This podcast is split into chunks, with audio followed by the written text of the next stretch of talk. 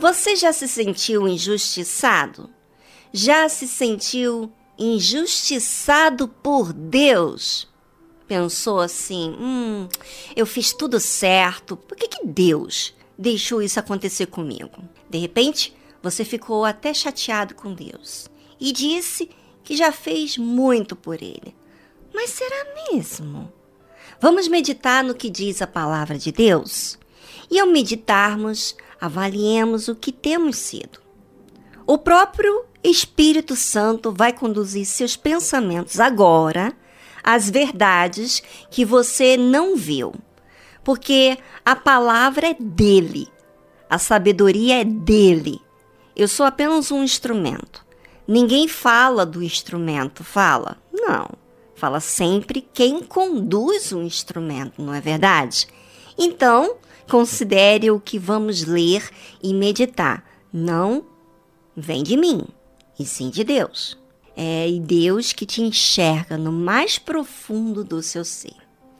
Ele é a rocha, cuja a obra é perfeita, porque todos os seus caminhos justos são. Ok? Quando falamos em rocha, falamos em algo que estabiliza uma construção. Ou seja, é Deus que faz acontecer qualquer obra permanente. E essa obra não tem defeitos, não tem infiltração, nem rachadura. A obra de Deus é perfeita. Você talvez esteja pensando ou alimenta a ideia que Deus é imperfeito. Você não fala para ninguém, mas lá na sua cabecinha você acha que ele é imperfeito. Porque tudo que tem acontecido na sua vida não tem estado bem. E você culpa Deus por isso. Talvez você vá à igreja ou é um crente que lê a Bíblia, mas tem feito as escolhas da sua vida e tem pensado que é uma pessoa boa pelas coisas que você admira a seu respeito. Mas o que você não atenta e não costuma lembrar são as coisas que você escolhe como prioridade. Que muitas coisas você faz priorizando a si mesmo e não a Deus. Se nós formos ler o versículo mencionando você como responsável de alguma obra, ou seja, das suas escolhas, você vê que muitas decisões tomadas na vida foi baseada no seu conceito, na sua opinião. Vou ler aquele versículo que iniciamos aqui na mensagem de hoje. Vamos ler como se fosse falando de nós mesmos, tá bom? Eu e você não é a rocha.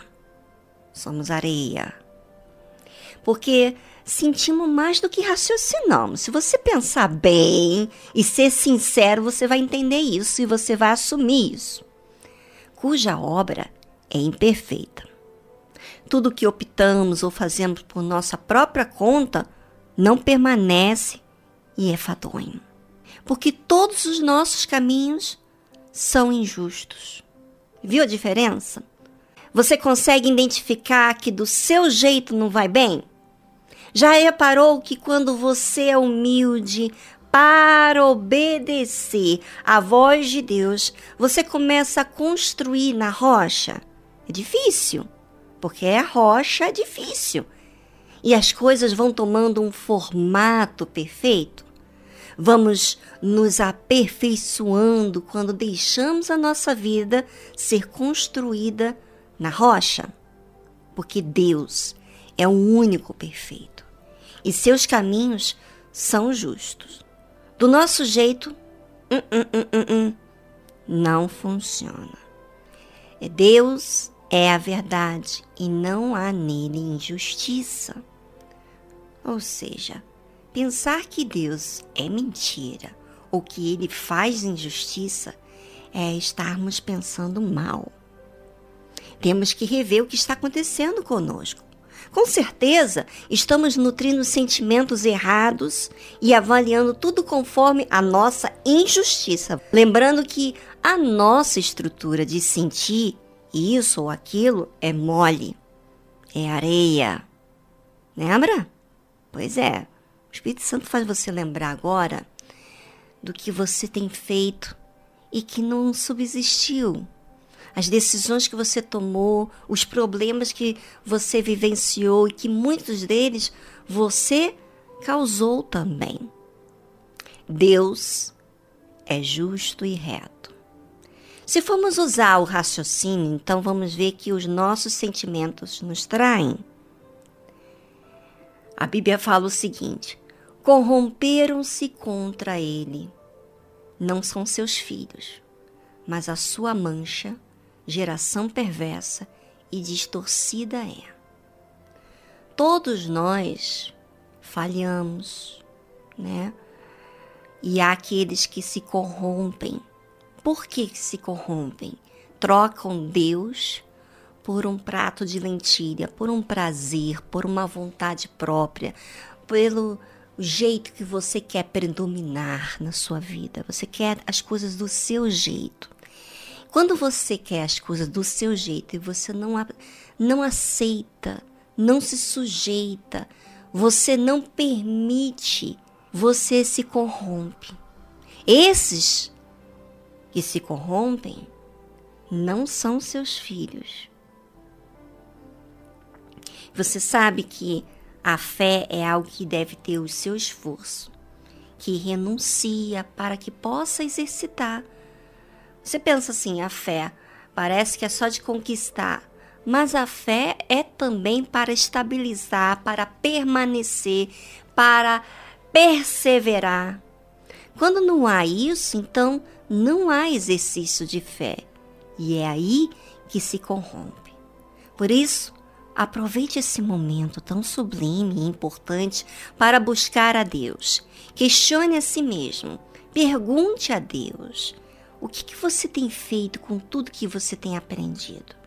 tem tido cautela para se basear em construir a sua vida de acordo com a vontade de Deus? Ou é feito para a sua vontade? Às vezes falamos tanto e a pessoa mais importante que existe nesse mundo não falamos, que é Deus. Não expomos nada sobre nós mesmos. E o que, que você acha que faz a si mesmo quando você não fala nada de você? Você se distancia, tem a sua própria opinião, não quer se expor. Às vezes tem medo, vergonha de ser mal interpretado. Mas não é assim que você mesmo cria uma barreira entre você e Deus? Deus que quer ser o seu salvador, você se distancia? Como que ele vai fazer a obra dele? Para que ele me salve, devo participar aí da minha vida de forma diária, não somente quando vou à igreja, ok? Então, eu quero aproveitar e falar para você pensar no que você tem pensado sobre Deus. Todas as vezes que nós pensamos. Eu lembro que uma vez eu tinha perdido algo que eu gostava muito. E eu fiquei tão revoltada, eu lembro. E Deus falou assim: Minha filha, pede para eu tirar isso do seu coração. Aí eu falei assim para ele: Ah, não, não vou pedir para tirar, não. O senhor ainda pede o que me resta? Tipo assim, toda vez que a gente não quer entregar, a gente não quer ceder, a gente não quer ser humilde, a gente não quer ser trabalhada, a gente que existe. E naquele momento eu lembro que eu resisti. Ele falou comigo e eu falei: "Ah, eu não vou, não vou falar com o senhor não para tirar isso do meu coração não". Porque isso que está no meu coração, pensava eu, que era tipo o meu alívio, sentir daquele jeito e querer aquilo, aquilo do meu jeito. Só que não. Um dia, na reunião, o Espírito Santo falou para mim muito forte. Eu não contive as minhas lágrimas no meio daquela mensagem que eu estava ouvindo. E aí chegou um dia que eu cheguei e fiz um voto a Deus. E quando eu procurei durante a semana o que, que Deus quer que eu coloque dentro desse envelope, o que, que o Senhor quer, Deus não falou o que ele queria. Quando eu cheguei no santuário para apresentar o meu envelope com o meu voto, eu falei para Deus: Deus, o Senhor não me falou nada. Mas sabe, eu, em outras palavras, eu tenho uma certa resistência de entregar para o Senhor essa minha vontade. Mas eu renuncio a essa vontade. Eu não sinto vontade mas eu quero o altar, eu dizia. Eu clamava a Deus, eu quero o altar, eu quero o altar. E por que, que eu clamava que eu queria o altar? Porque eu não queria as coisas do meu jeito. E eu estava falando de forma bem sincera com Deus. E quando eu terminei de orar, eu chorei muito naquela oração. Me derramei muito. E aí eu pensei assim: eita, não vou falar para ninguém sobre o que eu falei com Deus lá sei se eu vou cumprir, porque foi muito difícil. É muito difícil. Eu não sentia nada, eu não sentia a vontade de entregar. A minha consciência saber o que era certo. E eu queria fazer o que era certo, mas o meu sentimento não queria fazer o que era certo. Mas na verdade, quando eu disse para Deus, eu fui sincera, só não sentia a capacidade. E Deus sabia disso. Mas na hora que eu disse a mim mesmo. Eu disse isso no meu íntimo. Eu não vou falar para ninguém. Ele falou para mim. Ele falou para mim, olha, é, ele, ele colocou como se fosse um espelho na minha frente, que o meu jeito estava pensando em mim e não nas pessoas que eu disse um dia que eu ia dar a minha vida para Deus para servi-lo nunca pensei na minha vida de buscar para mim. E eu naquele dia estava chorando aos prantos para entregar uma coisa. Foi muito forte para mim. Foi muito, muito forte. E aí, quando Deus mostrou isso para mim, que eu estava sendo egoísta, que eu não fui de palavra, que eu estava sendo infiel àquelas pessoas que estavam na igreja, eu chorei muito naquele dia. E passado o tempo eu vi que aquilo, aquela minha vontade saiu como se fosse Deus colocar a mão dentro do meu íntimo e arrancar aquela vontade minha, sabe? Ele tirou. Ou seja, se você for sincero, ouvinte, ele vai fazer você ter a consciência que você precisa para que então haja realmente um arrependimento, como aconteceu comigo. E olha, Graças a Deus. Porque se eu tivesse feito do meu jeito, eu teria vivido muitas aflições, como muitas pessoas hoje em dia estão vivendo muitas aflições, até sabendo, conhecendo a Deus. Por quê? Porque elas fazem as coisas do seu jeito. Elas pensam que Deus é injusto, então elas querem fazer justiça para si próprio escolhendo para si e não sujeitando à vontade de Deus. Bem, espero que você raciocine sobre o que nós comentamos aqui e considere Deus a verdade e justo, porque realmente é Ele e nós é que somos injustos e precisamos aprender e sujeitar-se a Ele. Eu aproveitei e tenho aproveitado isso, graças a Deus, porque Deus me revelou.